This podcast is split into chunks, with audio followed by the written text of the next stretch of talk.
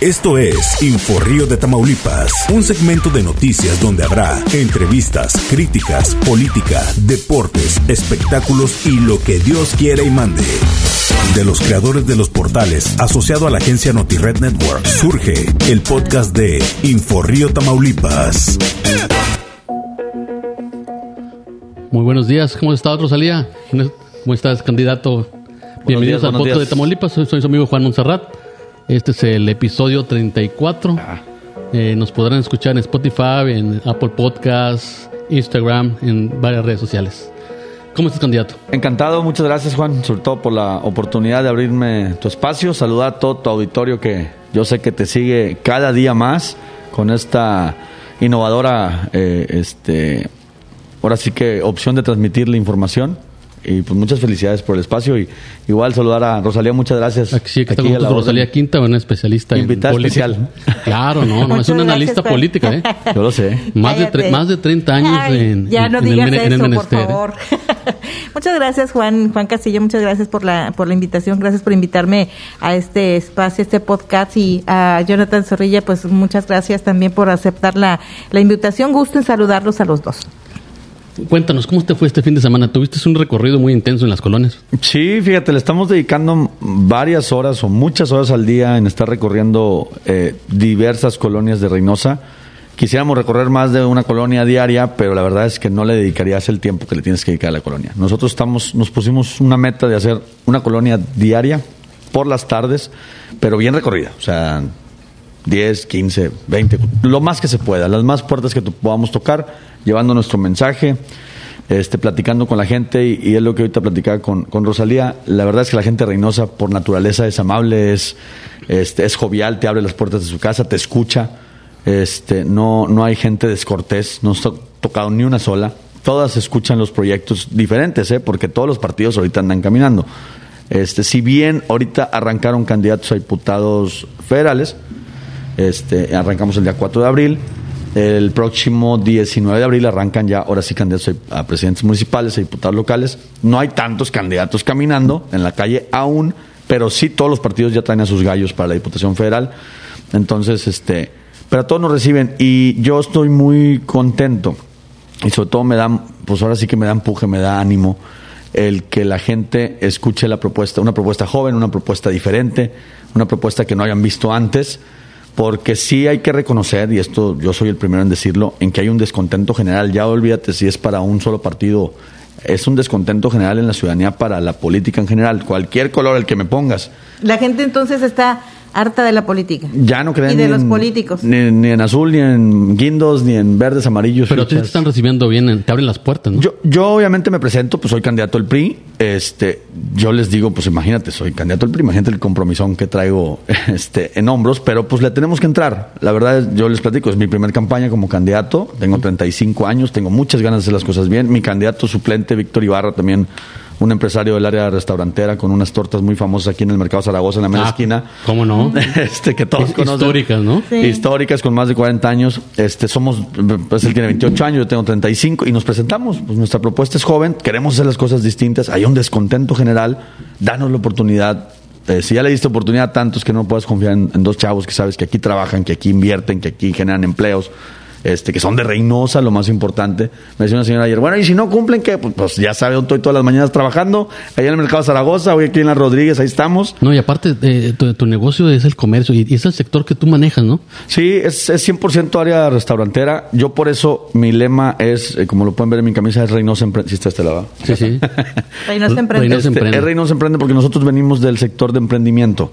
Este, tu servidor, como tú sabes, inició un pequeño negocio de comida, este, pues ahora sí que en, en mi casa, que es su casa, ahorita ya no es mi casa, ya se convirtió en un restaurante, pero arrancamos con el carretón en la calle, con tres, dos, tres, tres, cuatro mesas de la coca que me prestaron, y pues nos arrancamos con mucha ilusión y, y- y desde chiquito.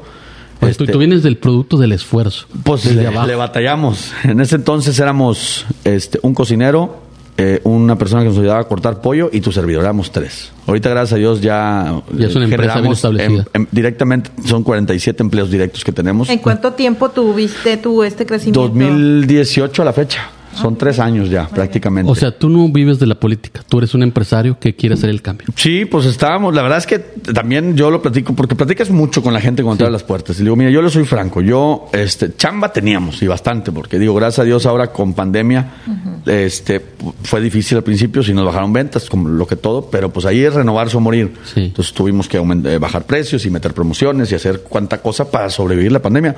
Cambiarnos del esquema de que ven por tu comida o ven al comedor, a te la mandamos a tu casa, pero entonces tienes que invertir en motos, tienes que hacer una serie de contrataciones de personal de reparto. Hicimos todo lo que tenemos que hacer y gracias a Dios hemos sobrevivido a la pandemia, cosa que muchos otros negocios no han podido. Entonces, este, ahí hay un compromiso doble porque este, el- eh, nos permitió también abrir una segunda sucursal. Ya ahorita son, son dos. Íbamos por la tercera, pero se nos atravesó una campaña, campaña. política. No, pero, eh, es lo, que, ¿eh? es lo que yo le platico a la gente. Yo le digo, a ver, yo tenía mucha chamba, gracias a Dios. ¿Por qué nos decidimos meter? Exacto. Eh, porque tú agarras una boleta y vas a votar el día de la elección, tienes que tachar el nombre de alguien. Sí.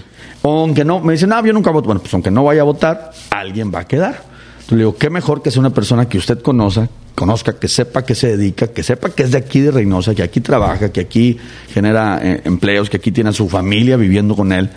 Este, y es lo que le estamos apostando. Y ese es el mensaje que la gente recibe muy bien. Y tienes la oportunidad, ¿eh? es el momento idóneo. Sí, pues a final de cuentas hay una coyuntura muy importante también política enfrente. Vemos pues cómo el Acción Nacional en el municipio ahora quiere seguir eh, gobernando Reynosa, pero por parte de- del hijo de la actual alcaldesa, pero ya no va a ser por PAN, ahora va a ser por Morena. Entonces cuando tú platicas esto, la gente te ¿Qué dice... dice la gente? Que- que la, la gente sabe, porque obvio. Todos se- saben. se- todos- La gente no es tonta. no. ¿Y, ¿Y qué dice la gente de, de esta situación de que, en, pues no nada más es ya del PRI se van al PAN o del PAN se van al PRI, se ya están de uno se van, brincan al otro y al otro. O sea, hay muchos brincos en esta en esta campaña. No, ¿no? hombre, pues cuan- lo menos que hace la gente es nomás agacha la cabeza y hace así. Este, lo más, pues hasta maldiciones te sueltan ahí. No, pues por eso no creemos. Bueno, pues, aquí está una opción distinta. Ni, ni, ni estamos brincando, ni estamos. Porque esa es una. Una es lo que está pasando con, con el municipio. Este, y vemos también a los otros candidatos que, bueno, era, eh, estaban en una posición electa por el pueblo y ahora están brincando a otra sin terminar su actual, eh, este, o, o eran, o sea, entonces brincas de posición en posición para volver a acceder a otra o te cambias de partido para seguir manteniendo alguna posición. ¿Y qué te dice el electorado sobre esto? No, el- eh, bueno, ese tipo de acciones es lo que tiene muy decepcionado al electorado. O sea, ni terminas tu gestión y andas buscando algo más. O como ya no se te dio aquí, ahora vas y buscas otro partido con tal de a fuerzas mantenerte.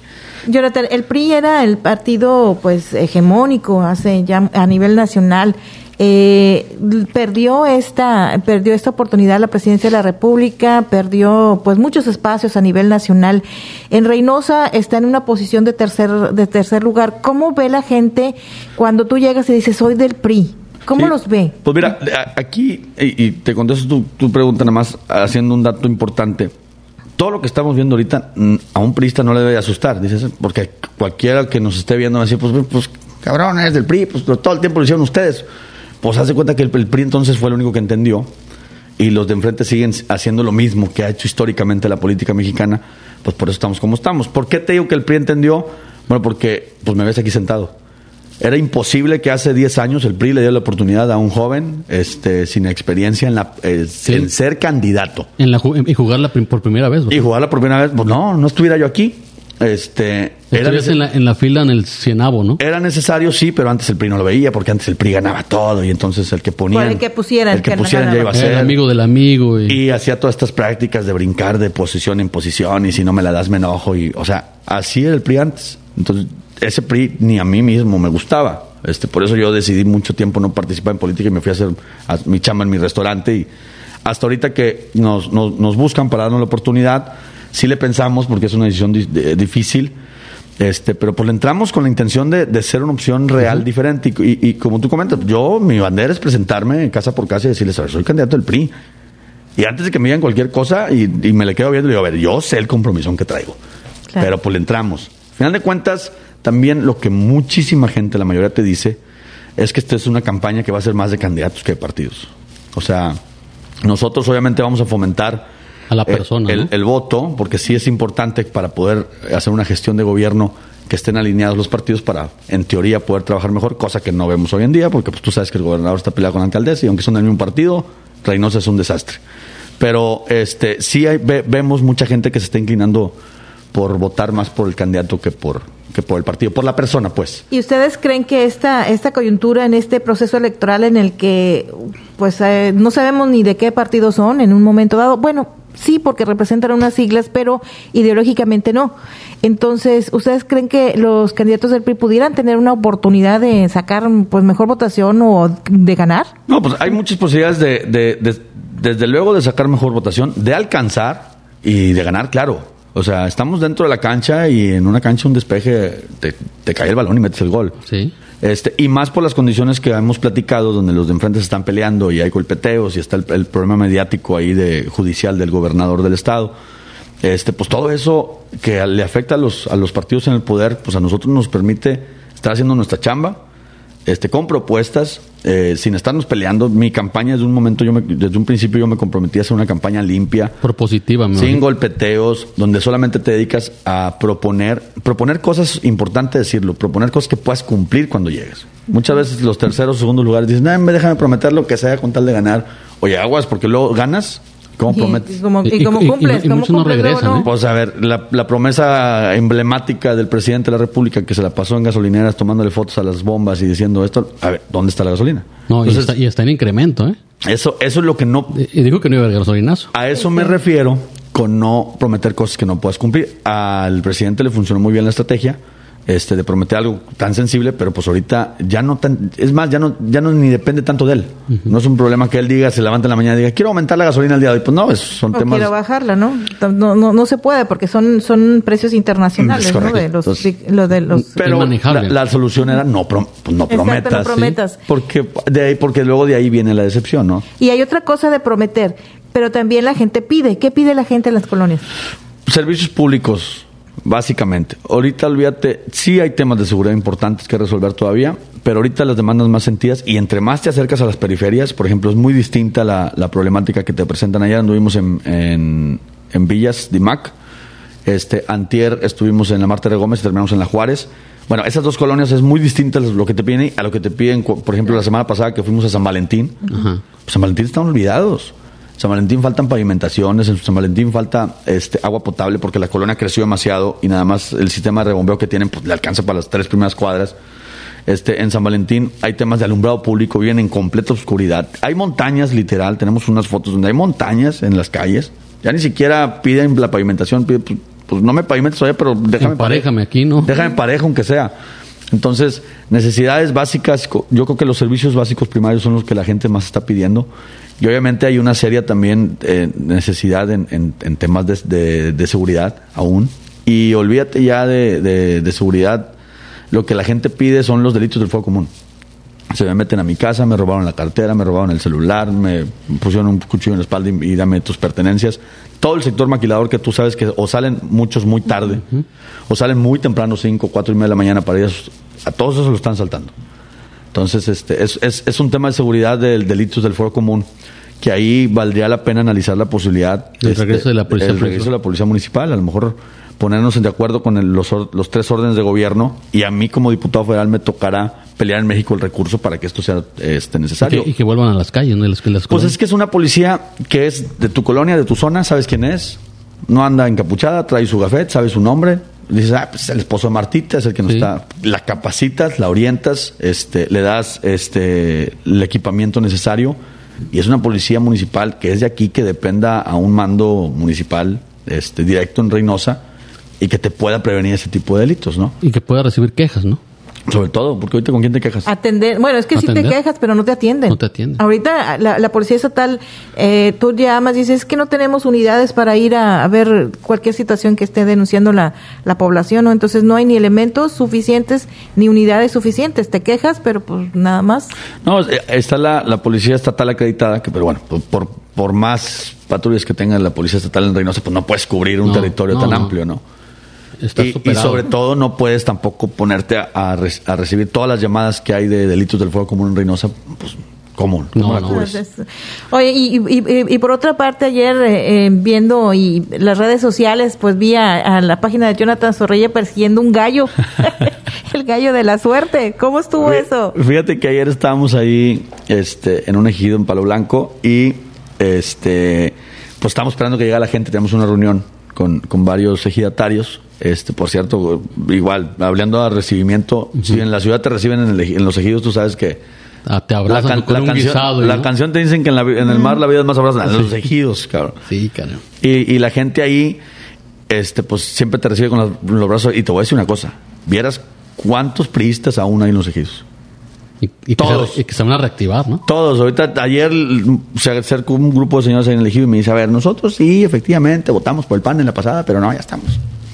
O sea, estábamos mejor antes. Lo que la gente, entre otros comentarios, te dice, que, que lo hacen volver a votar por el PRI en esta elección, y más si tienen un candidato como el- tu servidor, que de alguna manera eh, inspiro y, y quiero inspirar un cambio. Y que inspira por- confianza, ¿no? Por eso, por eso creo que nos está yendo bien. Pero bueno, estábamos ahí y en lo que llegaba la gente y se juntaba, había un gallo y nosotros, nosotros ahorita estamos, traemos comida para, para darle a, a los animalitos en las calles, que hay, hay un chorro y lanzamos una propuesta ahí a todos los candidatos. Pues también los gallos le entran, ¿eh? Aunque no Sí, creas. también.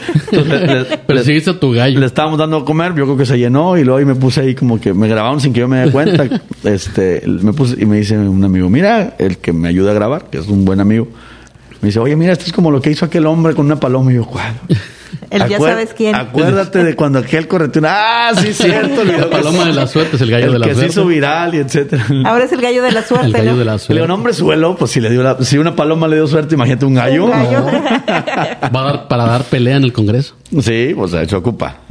Este, pero sí, la verdad, este, muy contento. Sí, te digo, la es, es irrisorio que yo lo diga, pero resulta que la primera propuesta que tenemos que lanzar nosotros en el, en el cara a cara, casa por casa, es el que vas a regresar. Sí. Y cualquiera te va a decir, oye, espérate, pues ¿cómo que vas a proponer eso? Pues se supone que eso es normal, es tu chamba. Pero pues desde ahí tenemos que partir por el descontento general. Ya después obviamente hay una serie de propuestas que desenvolvemos en temas de emprendedores, en temas de mujeres, jóvenes, adultos mayores, medio ambiente, en temas de salud, pero por ahí, por ahí empezamos. Es lo, lo primero que tenemos que prometerle a la gente. Y en ese sentido, la primera propuesta que nosotros traemos muy concretas este, es hacer un informe legislativo, pero por mes. Ok, muy Ahorita bien. si te hacen uno al año, te vas de gane y no sabes ni en dónde fue y... Ni dónde estaba. Y te llega nada más el tríptico si acaso te llega. Y si es que te llega, no, nosotros queremos hacer un informe mensual.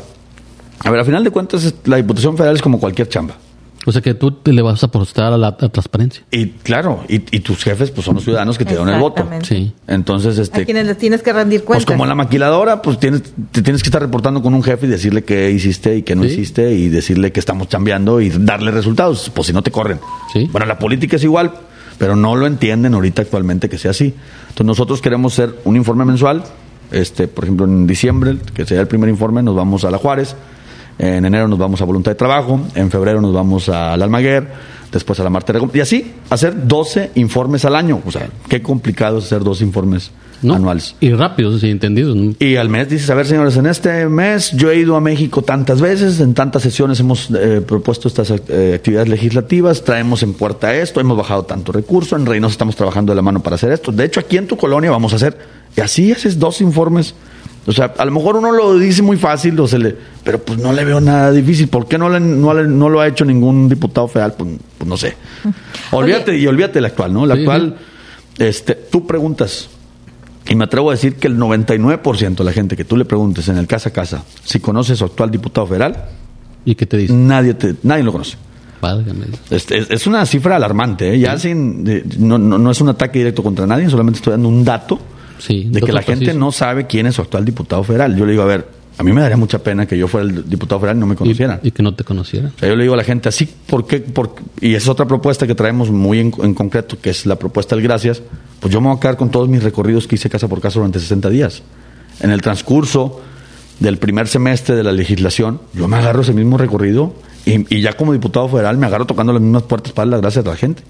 Entonces, es, Magnífico, eh, ¿eh? es- desde ahí la gente va a decir, ay cabrón, Jonathan Zorrilla ya ganó, ya es diputado y volvió a venir a mi casa. Y, y dime si esa acción no va a hacer que la gente vuelva a confiar. ¿no? Claro. Y que te voy a buscar, ¿no? Y Y, va a haber un y- número para que te localicen, ¿no? Y Sí, no, que claro. dices eh, eh, eh, que la gente vuelva a confiar. Hay un sector de la población que es muy apático y que son los jóvenes. Tú todavía estás en el rango de los jóvenes. Entramos raspado, pero entramos. ¿cómo, cómo, cómo decirle a los ¿Cómo entrar jóvenes? con ellos? Porque ya ahora, van a votar los que recientemente cumplen 18 años. Y que desconocen y de que política. desconocen de política o a lo mejor por que por lo que, que conocen por sus papás no por su familia pero cómo llegarle a esos jóvenes Pues mira, esos jóvenes ahorita traen, hemos, nos hemos visto con muchos chavos en los recorridos de 17, 18, este, sobre todo 18 cumplidos, 19, este, y les llegamos por la propuesta de, número uno, becas, que todavía hacen mucha falta, y número dos, emprendedores. O sea, al chavo lo que está buscando hoy en día es, ves cada vez más jóvenes que sí quieren terminar su escuela, pero que si no lo hacen es por falta de oportunidad, no por falta de ganas. Este, y cuando el chavo deja la escuela, la gran mayoría es porque están trabajando, porque ya reciben un peso, este, y a veces prefieren, dices, no, pues prefiero seguirme ganando el peso y seguir ayudando a mi casa, seguir pagando mis gastos, y pues ni modo, la escuela voy a ver después. Y ese después nunca llega. Se quedan introducidos en el- sector laboral, se quedan chambeando, muchas veces con posibilidades de crecimiento por la antigüedad, por la experiencia en la empresa, sí, pero ya no terminan su escuela, se quedó trunca para siempre la escuela. Entonces nosotros a los chavos le estamos proponiendo, a ver, tú que estás estudiando y que estás trabajando, pues a ti es el que te debe dar la primera beca. O sea, con todo respeto, la beca de los ninis, que ni estudian ni trabajan, hay que mantenerlas, sí, pero con otras condiciones muy distintas. O sea, sí te voy a apoyar para que te incorpores al, al mercado este, de, estudiantes o laboral, pero el que yo le tengo que dar prioridad es al que sí estudia y Al al que sí y trabaja. estudia, o sea, es, es algo muy obvio, este, pero que actualmente no se hace.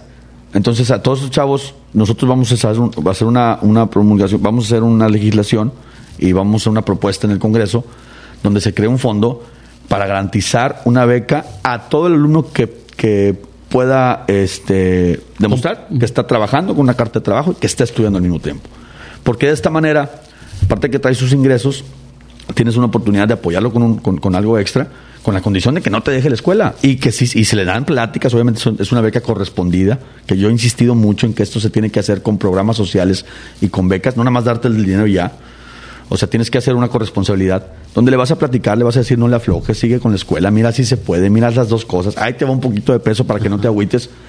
Y al final también será parte de otra legislación donde garanticemos que los empleadores que están que tengan a alumnos en el área en el mentado eh, servicio social que estén haciendo las prácticas profesionales les garanticemos su primer empleo entonces esa es otra parte de motivarlos decirle a ver y aparte cálmate ahorita estás chambeando o no estás chambeando pero ahí te una beca y al finalizar yo gobierno te voy a garantizar que tú ya tienes empleo seguro que esa es otra de las dudas que tienen los chavos. Dice, ¿para qué se iba tanto a estudiar? Si al último ni, ni me van a ¿Andas de contratar. Sí. Ni me van a dar la ¿Andas oportunidad. de obrero? ¿De qué me sirvieron quedar? Que, que eso es lo que... Y las mamás nos dicen, no, hombre, mi hijo, mira, ingeniero. Con maestría en tal y... Y está... ah, acaba de agarrar un Didi porque entró Didi. Así me dijo, no sé, acaban de agarrar un Didi porque entró el Didi aquí en Reynosa y anda de Didi. y, tiene una ingeniería en petroquímica. Entonces, oportunidades este, son las que este, hay que acercárselas a que los se jóvenes. necesitan, ¿no? Necesita fomentar precisamente ese tipo de empleos porque sí sí hay, pero no a lo mejor y no saben dónde encontrar los alumnos. No tienen- no les dan que las egresados No oportunidades. se les da las oportunidades. Sí, necesarias. y, y a final de cuentas el alumno que sí estudia y sí trabaja, trabaja en un restaurante, trabaja de mesero, trabaja en un bar, este, trabaja en una carpintería, trabaja, generalmente son oficios de medio tiempo Ajá. y de medio sueldo también. Sí. Pero con eso es suficiente para poder cubrir sus gastos en la escuela. Sí. Lo que nosotros vamos a proponer es, tú que sí estudias, tú trabajas, ahí te va un dinerito extra Sí. para que cumplas bien con tu escuela. Y después entres a tus prácticas profesionales y ese empleo de medio tiempo que te sirvió para la escuela, pues nada más fue para eso. Sí, no quedarte No es para lo que estás estudiando. Tú estás estudiando petroquímica, que, estás, que, que te vas a quedar haciendo en un restaurante de mesero. No, pues no. Entonces te vamos a mandar a que hagas tus prácticas profesionales donde te- en el ramo en el que estás estudiando y ahí con convenios fiscales o de colaboración con empresas es donde le vamos a decir, a ver, nada más te vamos a ayudar a ti empresario, pero tú ayúdame a que estos huercos no se me, no se me agüiten y tengan su primer empleo y bien pagado. Y que no haya fuga de... de- de- Y a los empresarios qué estímulos cerebros. se les estará se les estaría dando para para Ah, esto. Hay que, hay que apoyarlos en las nóminas de los chavos. A lo mejor un buen estímulo puede decir, a ver, yo le voy a entrar contigo el 50% de la nómina del, de, el de, bueno, de la persona que tenías eh, haciendo su trabajo, su servicio, servicio su práctica profesional. Contrátalo y todo el primer año yo te pago el 50% de sueldo. Págale bien. Y el 50% vas a tener una, buena, una mano de obra este, calificada, recién egresada, con muchas ganas de hacer las cosas bien, cero viciada. Este, y creo que, creo que te conviene, empresario. Sí. Y yo, gobierno, entro con el 50%. A mí me tocará en México gestionar esa bolsa, es suficiente para todos, para, para, para este tipo de, de propuestas que traemos, pero pues qué empresario te va a decir que no. No, pues, Me decir, pues un huerco que me va a sacar chamba y que es bueno y que yo, yo lo hice en mis prácticas sabes que se, profesionales. se va a trabajar tus Este, ideales. por todo el primer año me, le van, me van a ayudar, aparte a pagar la mitad del suelo, pues, pues claro que le entro. Pero ¿no? todos estos programas sociales se necesitan también una, una supervisión, ¿no? Porque recordemos que en algunos casos, no todos, en el programa de guarderías, pues tenían, había muchas guarderías y tenían este niños fantasmas, Sí. ¿no? Ahí atendiendo. No, y, y esa fue la razón por la cual cerraron muchas guarderías, este, que ahí yo, mi, mi punto de vista es, pues no las cierres, o sea, si funciona mal, audita, y claro que la señora que tenga la guardería, que de 20 niños reporta que tiene 40 para Claro. chingarse lana con todo respeto, pues ya su guardería. Pero hay otras que sí tenían, porque nos ha tocado en colonias, me dice, es que aquí yo tenía la guardería eh, del gobierno federal y la señora no le cabían los niños. Ese, había gente en lista de espera para poder meter a su huerco. Entonces, esa es una guardería funcional, pero pues también se la cerraron porque pues por una la llevaban todos y no, aquí no, vamos a... Parejo. Se cierran Parejo. todas las guarderías. Sí. Entonces, acá tendría que haber, claro, una supervisión muy, muy extensiva y también aguas empresario, donde me empieces a simular que vas a contratar huercos y es puro show y te estás clavando la feria que yo te estoy dando para... Exacto. Y en lugar de, de tener una oportunidad, no, pues o sea, eh, habría que legislar para, para obviamente poner los candados necesarios, porque si se va a hacer un esfuerzo, yo gobierno, para todo esto que te estoy platicando, pues que no haya- vaya a haber un empresario gandalla y que sobre todo que haya este castigos para el, el que... El que a ver, nos pasa ahorita con los jóvenes construyendo el futuro. Tú nada más entras a la plataforma y lo pueden checar los que están en casa y te das de alta en cinco minutos, ¿eh? Sí. Sin ningún filtro. Y luego, sin ningún filtro. Tú- luego tú llegas con, el, con el empresario. Oye, pues aquí, mira, ya me metí en la fórmula. Entra tú, empresario. A ver, y el empresario en cinco minutos más. Ya. No, pues bienvenido, ya estás chambeando. El gobierno nunca recibió un papel en físico, nunca recibió una, no firmó un contrato, nada. El gobierno nada más puro a manera digital. Y pues claramente que ahí se ponen de acuerdo. Oye, pues yo no quiero venir. A mí nada más dame 500, tú empresario quédate con Sí. lo otro. Y ahí está el gran faltante y el gran déficit de millones de pesos a nivel nacional con el, con el programa de jóvenes construyendo el futuro. Porque no hay una... La idea es buena, la implementación es la que está mal. No hay supervisión, no hay nada de que, eh, que, que compruebe que efectivamente se está llevando a cabo la idea exacta de este programa. Y aparte que te están contratando y te ponen a barrer la banqueta, con todo respeto. Y te están contratando y te ponen frente a una, no sé, una papelería que atiendas por ocho horas a comprarme un borrador. O sea, son empleos dignos, claro. Sí. Pero si queremos sacar a los chavos adelante, pues les tienes que encaminar. O sea, yo, yo por eso toda la vida prefiero que un chavo que ya está a punto de terminar sea su práctica profesional a la que le dediquemos recurso. Sí. Y de lo que está estudiando. Es correcto. Entonces, pues hay mucha chamba que hacer, y, y- pero créeme, esas son las propuestas que los chavos, al, al- al chavo hay que decirle, a ver, estudia tranquilo porque te voy a apoyar en tu estudio y échale ganas porque tú, pero échale ganas y yo te garantizo tu primer empleo. Entonces, en ese sentido, la- los chavos este, reciben bien y aparte que no es un señor el que les está diciendo, mira bien, te vengo a proponer porque yo voy a hacer el cambio en tu vida porque los jóvenes son el futuro. No, de chavo a chavo, te lo estoy diciendo, güey. sí. Este, yo también le batallé de, de madre en la escuela. A mí me tocó eh, trabajar y estudiar. A mí me gusta mucho el área de restaurantera porque en mis primeras chambas yo me acuerdo que yo combinaba, trabajaba en un Applebee's de mesero. Ya me aventé un... Gol. un no te preocupes. Este, trabajaba en un Applebee's de mesero y en las tardes estudiaba este, la preparatoria, perdón, al revés. En las mañanas la preparatoria y en las tardes estaba en el restaurante. Pero eso Y- te formó. no, me- y me enseñó un chorro de cosas que ahorita me sirven para mi restaurante. Pero en ese momento tú no sabes que te va a servir a futuro. En ese momento tú lo, dices- lo que dices, ay, salí a las 2 de la mañana y mañana entro a las 7 y levantarse es un show. Y ahí es, yo, ¿por qué yo te platico esto? Porque yo lo sé. Había, había veces que yo en la mañana decía, no, hombre, me está yendo con madre con las propinas. Ya, ¿Para qué, Ya, quiero- ¿para qué ya, estudio? ¿para qué Exacto, estudio? Y, exactamente. y, y no, no me voy a levantar. Y, y nada, pues llego a la segunda hora, llego a la tercera. Entonces, ese desánimo que yo lo viví en carne propia es el que no, el que queremos evitar en los chavos. Ajá.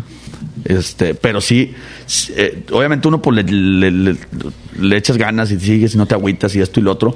Pero si yo hubiera tenido aparte ahí un, un estímulo de gobierno para decirme, hey Jonathan, pues estás en el Apple, pero es temporal, güey. Sí. Este, a ver, ahí te te, vas va, a quedar estacionado ahí. ahí te va un pe- ah, y ojo, importante. Ahí te va un pesito más en una beca para que no te agüites y traigas para tus. Entonces yo no hubiera metido, yo en ese momento tenía que meter horas extras en Applebee's, por Sí. decirte una idea. Y porque entre más horas, más meses, entre más meses, más propinas, te das más dinero. Y dices, mi sueldo queda pero, aparte. te, pero te cansabas más, entonces le echabas menos ganas a la escuela. Entonces, decir, yo, gobierno, necesito, a ver, va, espérame, trabájale nada más lo necesario, no te me ca- ahí te va un pequeño estímulo, no te agüites, sigue trabajando, te vamos a meter a tus prácticas profesionales y te vamos a lanzar tu primer empleo. Pues otra cosa hubiera sido este, Para mi- todos, mi, ¿no? edad de, estudiante, ¿va? Ahora tú también estás practicando con el ejemplo, predicando con el ejemplo, porque estás dando clases también de emprendimiento. Por ahí te veía en tus redes sociales que estabas enseñando a hacer barbacoa y cosas por el estilo. Pues lo que sabemos hacer, este, la verdad es que eso lo implementamos el año pasado, antes de que iniciara la pandemia, y nos empezó a ir muy bien. La gente, este, pues, por lo- eh, to- la gente siempre está deseosa de aprender. A lo mejor de cada 10, nada más 5 lo hacen o 3, pero bueno, con- si yo de cada 100, uno Claro. genera su propia empresa y al rato me genera empleos en Reynosa, haz cuenta que yo ya estoy cumpliendo. Ya, me, ya, ya, el objetivo de mis clases de emprendimiento ya, ya fue cumplido. Este, después se llegó la pandemia, lo tuvimos que suspender. Este, nos metimos muy de lleno en el restaurante a ver cómo lo levantábamos. Y ahorita lo febrero, enero, febrero de este año, lo volví, ya que se, estábamos un poquito más controlados, lo volvimos a, a implementar.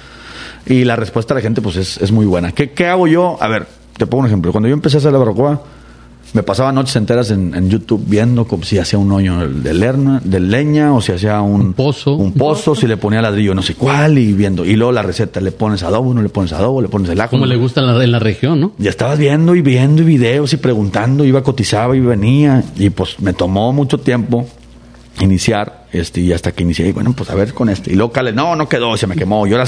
Bueno, todo ese, toda esa curva de aprendizaje es lo que nosotros con nuestros cursos de autoempleo le decimos, y así, así empiezo. Y a ver, lo que yo me tardé seis meses en ver cómo fregarlo sea para iniciar, aquí se lo voy a decir en cinco minutos. Háganle así, no le busquen por otro lado, a mí me funcionó, usted le va a Esta es funcionar. la fórmula y no, no se salga Y les dices coste y yo le paso mi receta, ¿eh? Les digo, le voy a pasar el 99% de mi receta, nada más un 1%. Sí, porque es- le preguntas, yo por ejemplo le pregunté al de la, al- a la, a la barroca más eh, que está en la, enfrente del Soriana. Sí. Oye, ¿cómo le hacen? No te, no, no te decía, no, no sabemos, aquí nomás llega nada más Sí, nada. el producto.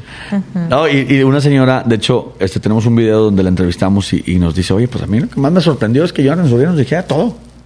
Este, pues, pues que a ver, te metes a YouTube y están las recetas, donde Sí. tampoco estoy vendiendo un hilo negro.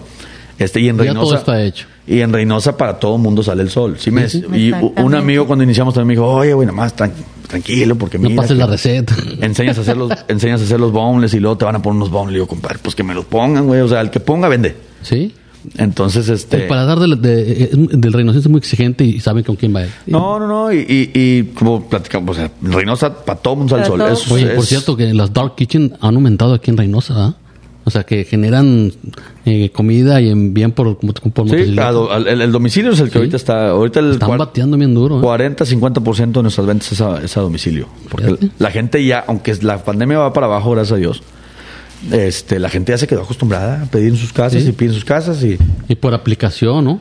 Por la aplicación, por teléfono. Entonces, este, pero no, muy bien. En, cuanto a los cursos de empleo, la gente lo recibe bien. Nosotros, por eso, este, yo solo digo a toda la gente, le digo, a ver, yo no traigo los recursos ilimitados de otros partidos para dar mil despensas.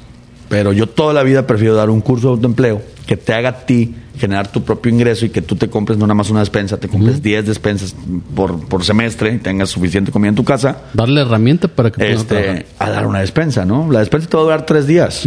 este, si bien nos va, las Y el despensas que están conocimiento te va a quedar to- Toda la vida. y, toda la vida. y el conocimiento te queda toda la vida y te genera alimento para tu casa por el resto de tu vida. Y, que, y quién sabe si ese negocio de hacer barbacoa, a lo mejor los domingos, lo saca a- adelante a una familia, ¿no? Sí. Y, y- y puede en, en un momento dado con, eh, pues con- construir una pequeña empresa y más adelante a lo mejor una gran empresa, ¿no? Claro. Digo, todas, hay una, hay un puesto de, el que decías de barbacoa, que es ya un restaurante muy grande y todo eso, pero seguramente Sí. empezaron con un carrito, Empezaron ¿no? con un Ah, carro. todos conocemos. el, el- inició igual, inició a un- media cuadra, así, la gasolinera donde está el Seven. Ahí Sí, estaba el la- señor hace 10 La años. barbachería empezó también así, ¿no? En un carrito. Y, En un y bueno, carrito. y eso iniciamos antes, eso iniciamos en el 2016, por eso se llama la barbachería. Y vendemos nomás los- Yo trabajaba en tres semanas, en aquel entonces yo trabajaba en gobierno federal, en, en- en Prospera. Éramos los encargados del, del- de Prospera en la zona norte del estado. Este, por eso de ahí traigo paréntesis muy, muy, muy consciente el tema de los programas sociales, sí, pero con corresponsabilidad. Sí. O sea, no nada más dar el dinero por dar. Después ya nos quedamos sin chamba, a todos los de la mafia del poder nos, nos corrieron. este, y, pero, son yo, yo combinaba las dos cosas. O sea, yo estaba, fin- es lo que le digo a la gente, a ver, es que tú puedes trabajar entre semana y el fin de semana te dedicas a hacer barbacoa. Y te quedan tus mil, mil quinientos, mil quinientos pesos iniciales, si es que si no te queda más, pues, y la gente por eso le gusta mucho, ¿no? Y ahorita pues hablando de la, de la, de la mafia del poder, cuando llega, cuando llegan los candidatos del PRI, porque pues son los más identificados como la mafia del poder, la gente sí los identifica así como que, ay, ustedes eran esto y eran otro. Pues es que mm, pasó algo en nuestro beneficio, que la verdad es que la mafia del poder después se convirtió en el PAN y luego la mafia del poder después se convirtió en Morena. A ver, el, el desgaste de poder es canijo, ¿eh? y le cobra la factura a todo el mundo. Este, no es lo mismo ver los toros desde la barrera a ver los toros adentro. Entonces, ahorita que ya están gobernando, pues van a tener desgaste. Y, está bien, y cuando estabas de afuera diciendo, no, es que son los corruptos, los rateros, pues ya que estás adentro, te conviertes en el corrupto, te conviertes en el ratero y, hay una serie de, imperfecciones que hay que corregir. La verdad es que no criticamos la acción de, de Andrés Manuel López Obrador, el actual presidente. Creo que tiene muchas buenas intenciones es un señor que yo creo que, como dijo Peña Nieto en algún día, no se levanta todos los días viendo cómo joder a México. Esa fue la palabra que utilizó Peña Nieto. Al contrario, quiere ayudarlo, pero se tiene que rodear de gente que también quiera ayudar a México. Y, eh, hay muchos, un Barlet en la Comisión Federal de Electricidad, un priista toda la vida. Este, de esos priistas que los priistas de ahorita no queremos, pero ni de chiste, ni de vuelta, ni, ni en pintura, pues no le ayuda al, al actual presidente. Este, y, y en ese sentido, por eso antier en la Marte Gómez una señora me decía, bueno, pues es que tú vas al Congreso y este, aunque seas priista, tú tienes que ayudar al presidente. yo, a ver, espérame, cuando yo llegue al Congreso, claro que tengo que ayudar al presidente en lo que yo considere, con, con mis valores y con mis esquemas, de que está bien. Cuando haya, que, algo, haya algo que atente contra los tamaulipecos de una reducción de impuestos, este, una desaparición de, de, fideicomisos importantes o de programas sociales, pues, ahí es donde vas a te levantar la mano. voy, a, voy, a votar en contra. Pero finalmente no, no, se está apoyando al presidente. El presidente propone, pero los beneficios son para el pueblo. Al, fin, al final de cuentas, para la población en general, es para quien vas a lograr beneficios y para quien vas a trabajar en un momento dado. Sí, no, y por eso yo le digo, a ver, este, ustedes, porque me decía, es que yo no soy, y eso es, ojo, ¿eh? Gran cantidad de personas ya no son de Morena, son obradoristas. Ahí, pero, hay, a ver, yo me atrevo ahorita a decir este, que hay más obradoristas que morenistas. ¿Vale? Porque ya Morena se ha convertido en un teatro, la verdad. Este, eh, y, no sé qué Andrés Manuel que esté pensando ahorita de su partido, pero pues yo, creo, que, aquí. Pero yo creo que no está muy contento. Ya lo dijo, ¿no? Que en un momento dado, por ahí salió un video en donde sí está decepcionado de, de, Morena y que en un momento dado pudiera renunciar a su, al, partido, que creó. porque a, lo mejor cuando él creó el partido él era el dirigente, ¿no? Y estaba al pendiente de todas sus funciones. Obviamente llega al ejercicio del poder, llega al gobierno federal, o me dedico a gobernar el país, o me dedico a estar pendiente del partido, pues dejó es que lo, lo que pasa, ¿no? Dejas te metes a chambear a otro lado y dejas desatendido, pues la verdad es que se le ha hecho... Le ganaron el mandado los otros ideólogos. Salieron más listos. más listos. Y entonces yo le decía, la, la, señora me decía, no, es que yo soy morena, no, y ya ves, ahorita nos quieren poner al hijo de Maki, que es panista. Y... Pues yo lo que dijo el dirigente estatal, que van a participar en un fracaso rotundo en, en, las elecciones para ellos. Entonces yo le digo, a ver, pues yo obviamente no soy de morena, ¿verdad? yo soy priista, yo traigo mis convicciones muy firmes, pero a ver, cuando Andrés Manuel ocupe la ayuda de un diputado federal, aunque yo soy del PRI, y estemos en la misma sintonía que es para el beneficio de los mexicanos, señora, créame que yo voy a ser el primero que voy a, decir apoyo a la propuesta de Andrés Manuel López Obrador. pero cuando esté equivocado, yo lo que estoy diciendo. ¿eh? Pero si viene del Ejecutivo una propuesta de quitar algún fideicomiso importante, este como apoyos para el campo o, o quitar algún fideicomiso importante para programas sociales, o este o el, por ejemplo el fondo fronterizo que nos desaparecieron. Sí que era muy importante. Este ahí habían habían empleo temporal había también remodelación de calles de avenidas principales y bueno. Pues ahí claro que voy oye hay que eliminar eh, el fondo fronterizo que le significa a Tamaulipas 100 mil millones de pesos. Pues bueno pues no voy a votar a favor. Pero lo que sea en beneficio de los tamaulipecos aunque sea propuesta de Andrés Manuel pues claro que voy a votar a favor o sea el presidente también necesita aliados hombre este, y cuando sea para beneficio de los tamaulipecos que me toca representar, pues, pues vamos a estar en la misma sintonía. Eh, comentabas hace rato que te reuniste con el sector campesino de, de, aquí de la localidad. Ellos que, que, generalmente dicen, ah, es campesino. Y a veces llegan, por ejemplo, cuando llegan a hacer las protestas, los productores rurales, llegan unas camionetas muy modernas, muy nuevas, y dices tú, oye, pues es que no necesitan apoyo. ¿Cuáles son los apoyos que necesita el sector campesino? Ah, bueno, ahí ellos fueron los más afectados con, con la cancelación de, por ejemplo, el crédito a la palabra. este, que había ayuda para fertilizantes, había ayuda también para semilla, había ayuda para en, en, en, efectivo para que pudieran levantar sus cosechas y de la noche a la mañana también desapareció ese fondo, pues están encabronadísimos. De ahí, de ahí por qué nos cierran la carretera de San Fernando cada dos meses, claro. Ma- nos cierran la carretera acá de Río Bravo, que es más zona de riego también para allá, también la están cerrando, porque están enojados.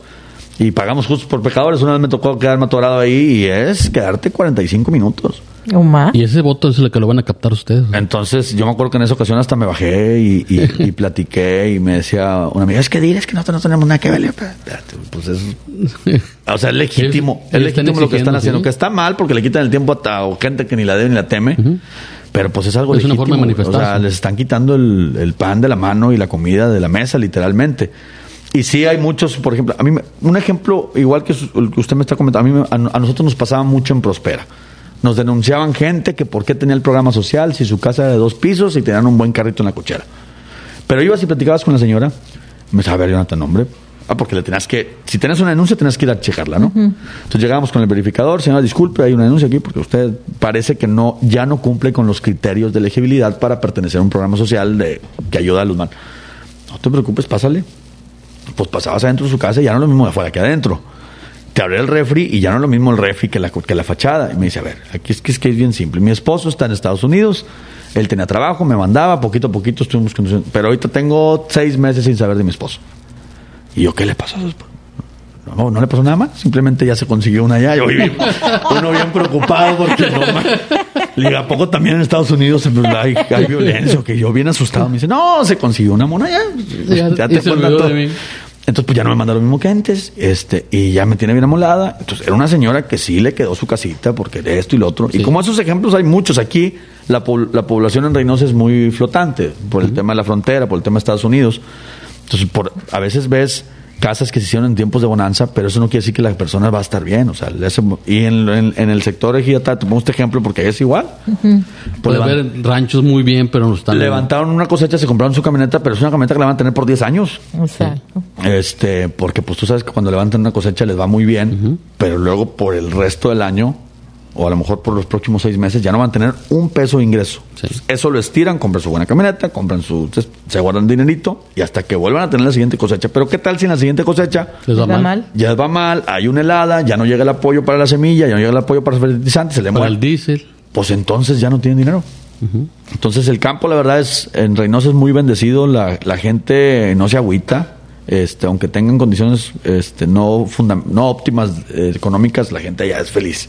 Pero sí reconocen en el tema de, de- en el tema de cultivo que sí hay una, una, o sea, sí les afectó la desaparición de fondos, este, y sobre todo también mucho el tema de seguridad.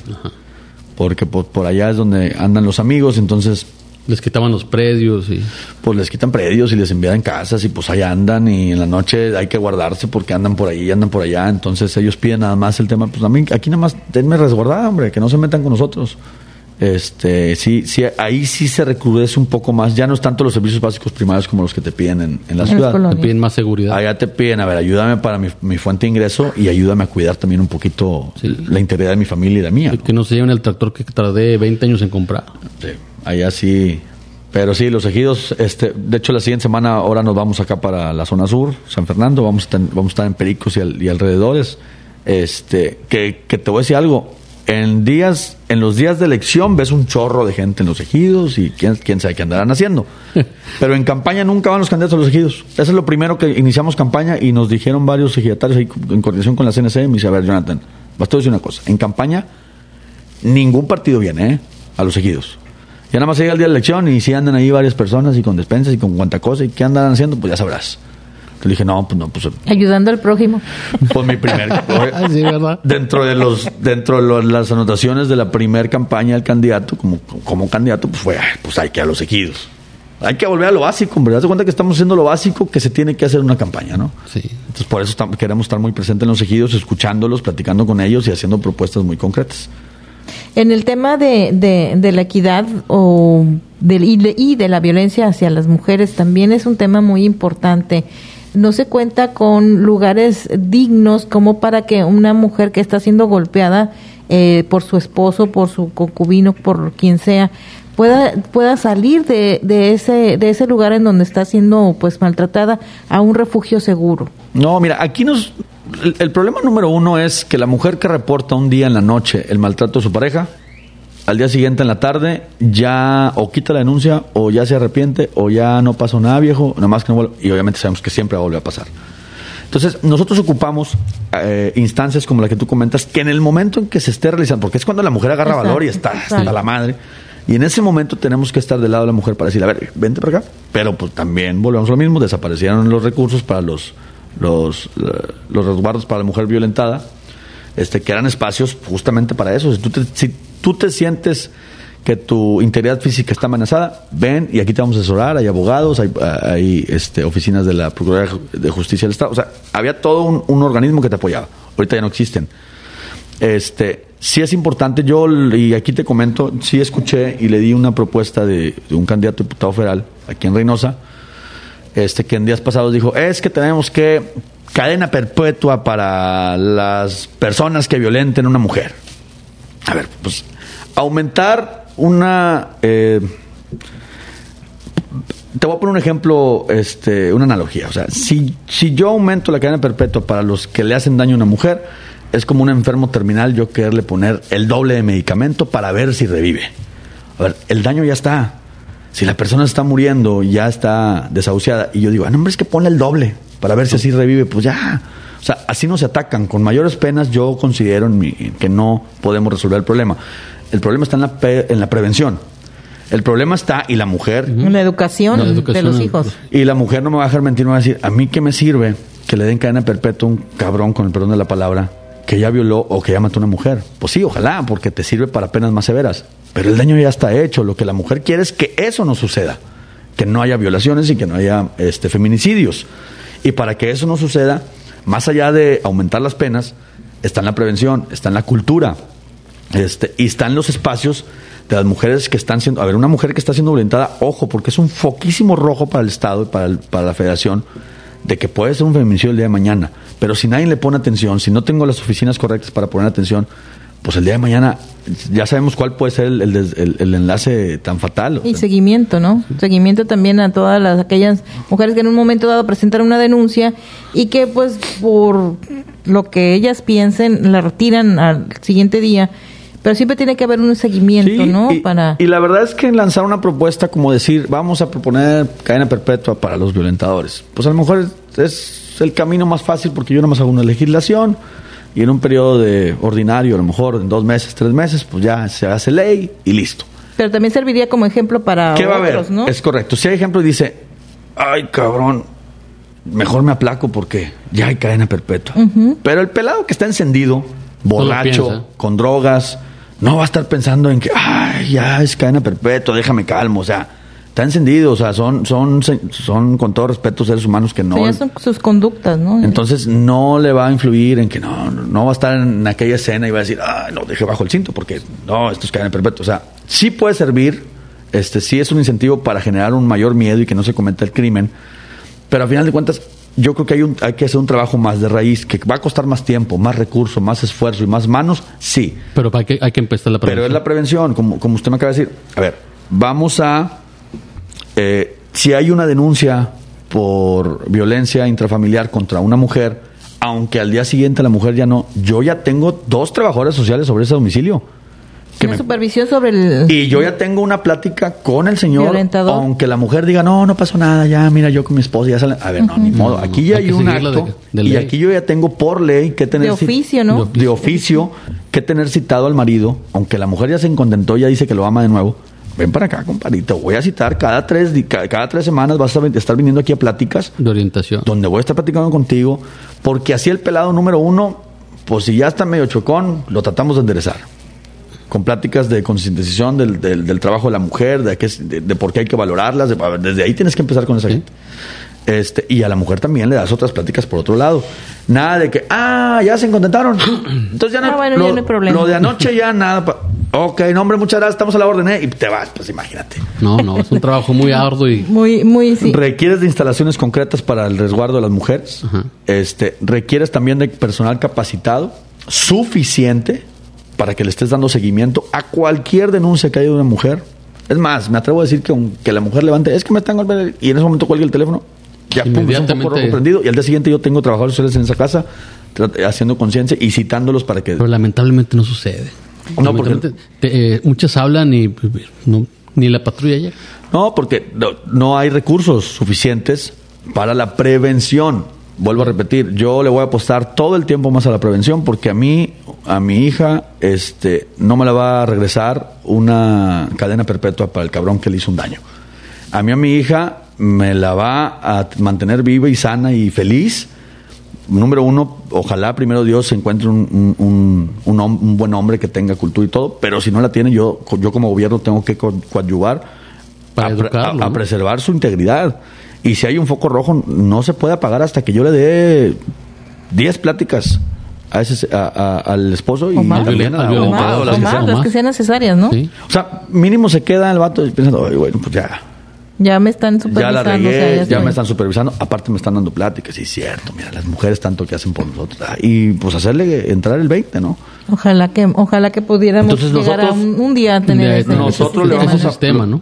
Nosotros le vamos a apoyar más a la prevención, a un sistema integral de prevención de violencia contra la mujer, no tanto a un organismo judicial donde digas que vamos a hacer penas más severas para los violentadores de mujeres. No, es un organismo de prevención para la defensa de la mujer con todo lo necesario, equipamiento, personal suficiente y recursos necesarios para evitar que una mujer sea violentada. Creo que ahí está la solución. Oye, Jonathan, en, en México y en Tamaulipas ya gobernó el PRI, ya gobernó el PAN, eh, está en esos momentos eh, gobernando, Morena. se supone que es un partido de izquierda o ideologías de izquierda. ¿Tú crees que la gente diga, pues ya probamos de todo, vamos a regresar? No, no, no, no, no, Este, hay mucha gente que se fíjate, los priistas. Este, yo le digo a la gente, el priista no dejó de votar por el PRI. El priista dejó de votar por candidatos que no estaban a la altura para votar por un priista. O sea, porque hay que reconocer que aquí, sobre todo en Reynosa, hubo este, candidatos del PRI que pues, después llegaron al gobierno y, no cumplieron las expectativas. Y, este, y por eso hubo una alternancia en el Estado con el pasado gobernador priista y hubo una alternancia en el, en el municipio, ¿no? Este, yo no creo que sea tanto así. Si hay gente, si hay muchos priistas que dicen, hombre, pues mira, la verdad yo me acuerdo cuando estábamos en el PRI, pues sí había esto, sí había esto, pero a final de cuentas nos atendían, a final de cuentas había esto. Se solucionaba. O sea, sí hay una gran parte que a lo mejor sí. Pero hay una gran parte que dice, ni madres, güey. O sea, ya no es azul, ya no es amarillo, ya no es la persona. Y ahí es donde te digo que nuestro proyecto tiene mucha cabida. O sea, porque a mí en Facebook, en, en- en- en las publicaciones, porque la campaña ahorita también está en redes sociales, mucho más que ninguna otra campaña, pero también en el casa a casa, este, a nosotros nos dicen, ay, ¿por qué PRI, cabrón? Te voy a dar una mala oportunidad porque eres tú. O sea, lo tengo que decir. Obviamente uno trata de, de decir, a ver, espérenme, pues es que denle una oportunidad de nuevo al partido, porque el partido está tratando de hacer las cosas bien. Miren, ya me dieron la oportunidad a mí. Me dice, sí, sí, está bien. Yo que estaba en el último en la fila. Y yo entiendo que tu partido está haciendo las cosas, pero no, no, no, a mí no me convence, yo voy a votar por ti. Esto, te voy a dar la oportunidad a ti. Entonces es una campaña de candidatos, ¿te das cuenta? Sí, de que mucha gente va a regresar. Ya a- no ven el partido, ven en la persona. O sea, sí hay mucha gente que va a volver a votar por el PRI porque el- tiene de alguna manera el, el tema de, este, sí, ay, a ver, ayer, antier, ¿cuándo fue la semana pasada? No me acuerdo que una señora me dijo, no, hombre, estábamos mejor cuando estábamos peor. Imagínate las, Fíjate, fíjate cómo- Imagínate las frases, ¿no? Este, pero sí, pero, pero definitivamente yo más que, que volver a votar por el PRI, van a votar por la persona, por el candidato, que, que, les dé más confianza este, y que les dé más tranquilidad de que, bueno, pues a ver, ya, ya le di oportunidad a tantos, pues que no le oportunidad a este cabrón que parece ser que este sí es el bueno. Y pues no parece ser, yo le puedo decir que sí, pero falta ganarme la confianza a la gente, ¿no? Claro. Pues muchas gracias, Jonathan, por estar en este segmento de, del podcast de Inforrío Tamaulipas. Gracias, Rosalía, por estar en este. Gracias a ti, Juanito, por la invitación. Gracias, Jonathan. No, gracias. ¿Algo más que quieres agregar, Jonathan? Pues yo encantado, la verdad es que este hay que estar muy conectado casa por casa, hay que estar muy conectado en las redes sociales y yo agradezco infinitamente eh, a la opinión pública que es la que genera el- los reporteros. Este, Rosalía por ahí ayer con el gallo. del gallo lo publicamos en, Sí. Tamaulipas. Ahí estuvimos en topic, Hoy ¿no? Tamaulipas. sí, se hizo. Así nos pasó, fíjate, muy rápido con, cuando empezó el coronavirus y empezábamos a andar ahí, ¿qué hacíamos? ¿Qué Ah, hacíamos? que también te entrevisté. Se nos cae, ahí fue mi amiga a echarse unos dije, ¿qué hacemos? Porque se nos está cayendo la venta y todo. Y digo, pues, tenemos unos bonles que es los limón pepper, que es la salsa verde. Sí. Y me decía un cocinero, oiga, pues esos, esos bonles verdes son como los del coronavirus. Y pum, que se le quedan los bonles coronavirus. Y se ahí, despegaron. ahí con mi amiga Rosalía fue y nos hizo una entrevista. Este, y ahí sale echándose unos bonles verdes. entonces la Muy gente, sabrosos, entonces, pues, Hay que fue- probarlos. se fue a Uno Noticias, se fue a Hoy Tamaulipas, se fue al Universal en un podcast y, y salimos a nivel nacional. Con, entonces, así fue como poquito a poquito no- no- nos levantamos y gracias al- a, la, a la catadora número uno de los La en coronavirus. sí. Pues muchas gracias. Pero no, muchas gracias a ti por los espacios y yo encantado de estar aquí cuando cuantas veces lo requieras. Aquí está abierta la tribuna, ¿eh? Gracias. Nos vemos, ¿eh? Hasta el próximo episodio. Estás escuchando Info Río de Tamaulipas, el podcast de Grupo Editorial Notired México.